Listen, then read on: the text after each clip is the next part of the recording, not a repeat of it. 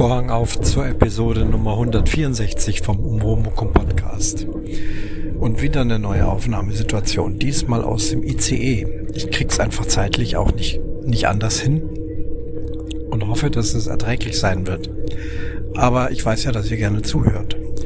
Ich versuche leise zu sprechen, nehme das mit dieser Dolby-Aufnahmesoftware auf, die das dann noch ein bisschen herrichtet und schauen wir mal, ob die Hintergrundinformationen nicht zu groß sind. Ich sitze auch in einem Zug mit Handyzeichen. Also hier darf ich ja Handy telefonieren. Ich spreche also jetzt nicht lauter, als wenn ich telefonieren würde. Das wird schon keinen stören. Ich kann leider nicht diesen wunderschönen Kommentar von Steff Bauer vorlesen, denn wenn ich jetzt umschalte aufs Internet, um diesen Kommentar ablesen zu können, dann stoppt hier diese Aufnahme. Klappt also nicht. Daher empfehle ich in diesem Fall, guckt mal bei der Folge 163, das ist wirklich ein sehr schöner, langer Kommentar mit vielen interessanten Informationen. Da geht es um äh, Freddie Mercury und eine Harfenistin, die während ihrer Schwangerschaft und auch Corona-Zeit äh, Zeit gehabt hat, andere neue Dinge zu machen. So ging es vielen Musikern ja, mir auch. Und diese Harfenistin begann also Musik von Queen zu entdecken. Offensichtlich kannte sie es vorher nicht. Sie entdeckt also Musik von Queen, erstmal die großen Klassiker We Are the Champions, Bohemian Rhapsody und hat jetzt wohl über 50 Folgen gemacht. Ist jetzt bei einem unbekannteren Song von Freddie Mercury, den ich ehrlich gesagt auch nicht kannte, aber der sehr, sehr schön ist, recht kurz. Und da ist ein YouTube-Video verlinkt. Wer mag, kann sich das angucken. Es dauert ungefähr 40 Minuten und in diesen 40 Minuten nimmt also diese Harfenistin diese, äh, diese knapp zwei Minuten Song komplett auseinander im positiven Sinne. Also es nennt sich Werkanalyse in der Klassik. Das ist das, das ist etwas, was man auf der, auf der Hochschule studiert und lernt. Also das hat man auch als Fach. Manche betreiben das dann später professionell weiter, zum Beispiel als Dirigent. Musst du hergehen und die Partitur öffnen und eine Werkanalyse machen. Wie tief man dann da eintaucht, ist dann dem Dirigent überlassen. Aber das, was diese Harfenistin da mit diesem Freddie Mercury Song macht, das ist tatsächlich eine Werkanalyse. Allerdings macht sie es so, dass das allgemeine Publikum das ganz gut verstehen kann. Also sie vermeidet, ah, jetzt quatscht also der ECE. Dann werde ich mal Pause machen. Ach nee, bis ich das jetzt alles wieder geschnitten habe, ich bin ja ganz nah dran am, am Mikrofon. Aber um, bis ich dann wieder beim Thema bin, ich bin gerade in einem falschen Zug. Ich habe nicht gemerkt, dass ich in falschen Zug eingestiegen bin in Berlin.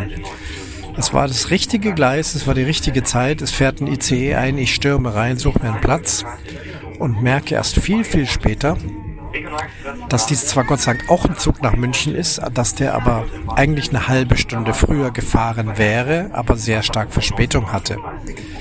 Der fährt aber jetzt eine andere Strecke. Er fährt über Bamberg, Nürnberg, ähm, Augsburg.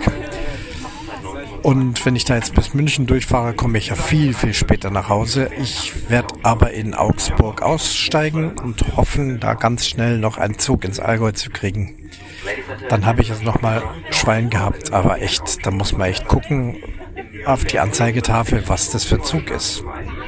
Klar, das wird schon richtig dran gestanden sein, aber das ist ja wirklich vertrackt und tückisch. Ich habe jetzt, ich muss gerade mal zuhören. Ähm, ich bin nämlich vor zu den Zugbegleitern und habe gesagt, ich hätte gern den Anschlusszug da ins äh, Richtung Lindau. Und durch die aktuelle Verspätung ist da eine Umsteigezeit nur von einer Minute. Das wird nicht reichen. Und die bemühen sich jetzt darum, dass der Zug wartet. Ob die das jetzt da eben gerade gesagt haben, weiß ich gar nicht. Ich bin ja gerade am Podcasten. Wo war ich stehen geblieben bei dieser Werkanalyse? Also diese junge Frau äh, liebt diese Songs von Queen offensichtlich. Teilweise äh, schwebt sie mit. Man hört den Song erstmal am Anfang komplett und dann ähm, ja, dann, dann geht sie eben einzeln durch. Da geht's wirklich um, um einzelne Tonkombinationen, die Bedeutung dahinter, ähm, was dieses und jenes bedeuten könnte, welcher Effekt hier eingebaut wird, die macht es wirklich toll. Und üblicherweise macht man sowas mit Klavier. Klavier ein Akkordinstrument. Sie hat immer ihre Harfe nebendran stehen und die Harfe ist ja auch ein Akkordinstrument und sie demonstriert dann immer wieder mal an der Harfe interessante musikalische Zusammenhänge und versucht immer das so zu machen, dass, wie gesagt, die Allgemeinheit versteht, dass es also jetzt nicht für Musikspezialisten gedacht ist. Da erklärt sie auch mal ganz toll so, ein, so eine Geschichte, was Tonarten betrifft. Ihr habt sicherlich schon mal gehört, dass Musik in bestimmten Tonarten steht und sie bezeichnet es als Zuhause und sie spielt dann eben einen, ein Stück Musik in C-Dur. Man hört eben, ja, okay, das ist also diese Hauptharmonie. Und wenn dann die Harmonie wechselt, dann merkt man, es wechselt und dann geht die Melodie wieder zurück und dann ist man wieder zu Hause, wie sie es so nennt. Ne? Dieses Zuhause in der Fachsprache nennt sich das Tonika. Äh, aber damit könnt ihr nicht viel anfangen. Und sie sagt, zu Hause. Und sie spielt es auf der Harfe vor. Ich habe selten sowas so gut erklärt gehört, wie sie das da gemacht hat. Und jetzt bin ich gerade in Nürnberg und auf dem anderen Gleis fährt gerade mein Zug, in dem ich eigentlich hätte sitzen sollen. Also ist das alles verrückt heute. Naja, also wo bin ich jetzt bei dieser Sache? Und sie sagt, man kann aber während einem Stück schon mal in eine andere Tonart wechseln das tut sie dann auch, aber es fühlt sich nicht an wie zu Hause. Wenn zum Beispiel nach F-Dur geht, die Subdominante, das wäre jetzt hier der Fachausdruck und solche Fachausdrücke verwendet sie nicht. Dann merkt man, ich bin in einer anderen Harmonie, die aber nicht die Ausgangsharmonie war. Es gibt aber bestimmte Tonkombinationen, die man dann ein Komponist wählen kann, um dann unser Gehör auf eine neue Tonart umzuziehen, sozusagen, so dass man sich dann in der neuen Tonart zu Hause fühlt. Ja, das ist jetzt abstrakt von mir erklärt. Hört euch dieses und schaut euch dieses YouTube-Video an. Das ist wirklich toll gemacht und sie schwebt mit, sie lebt mit, sie liebt die Musik und äh, also wirklich ein, ein Kleinod. Tolle Geschichte. Ja, danke, Steff Bauer, für diesen schönen Kommentar mit diesem tollen Tipp. Was gibt's noch zu erzählen? Die ganze letzte Woche ist geprägt, wie auch heute, das zieht sich durch mit der Kampf. Jetzt muss ich gerade nochmal zuhören.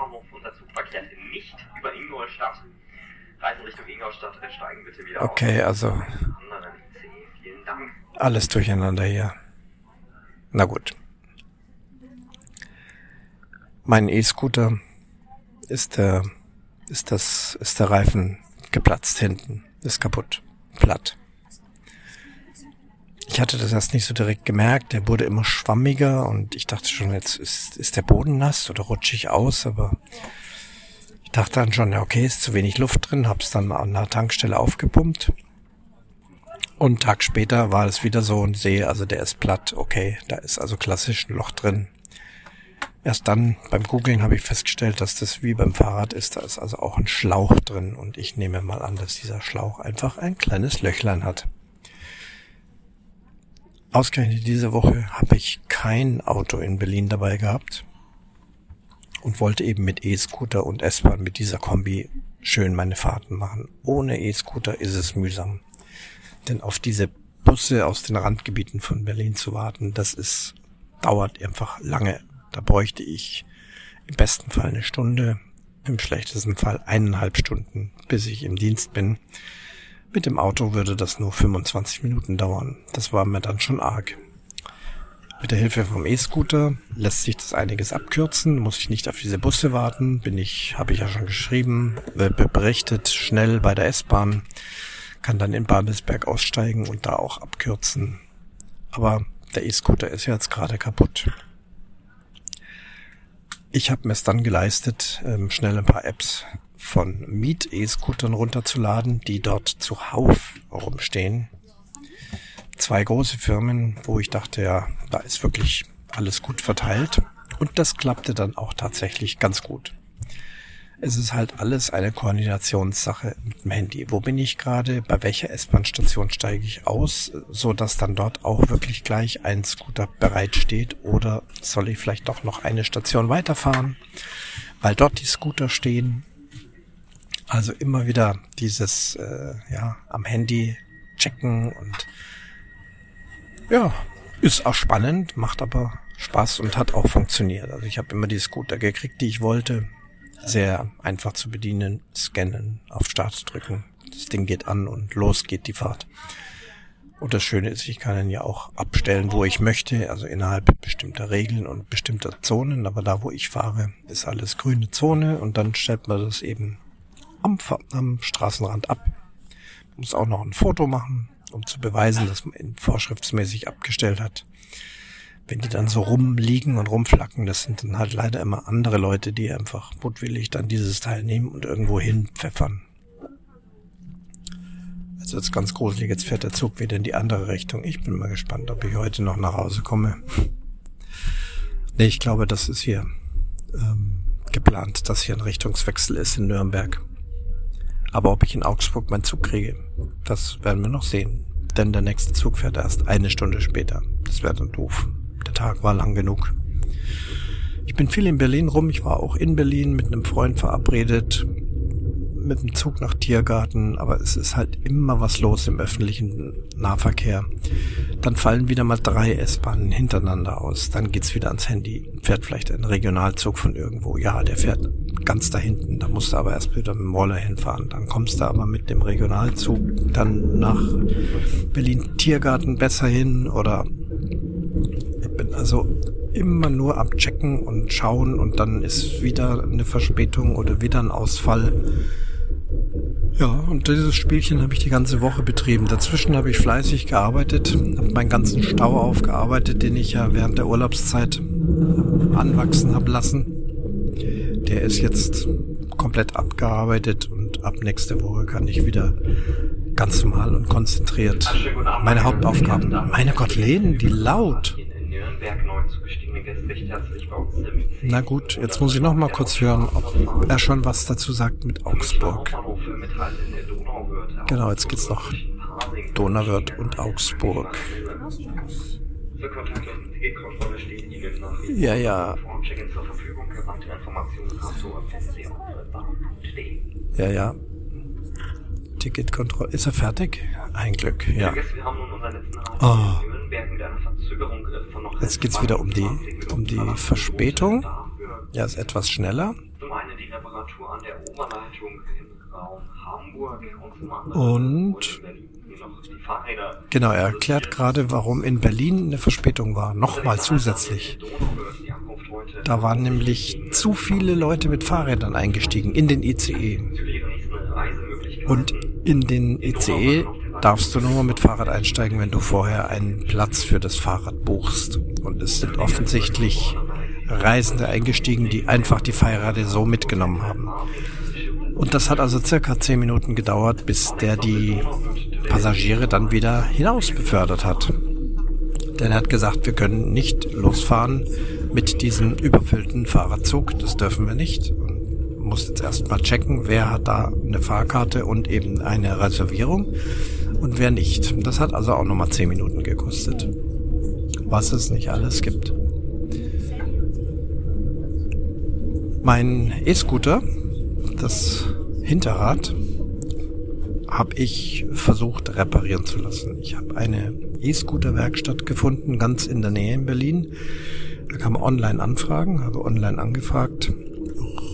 Hinterreifen platt. Was kostet das, den zu reparieren?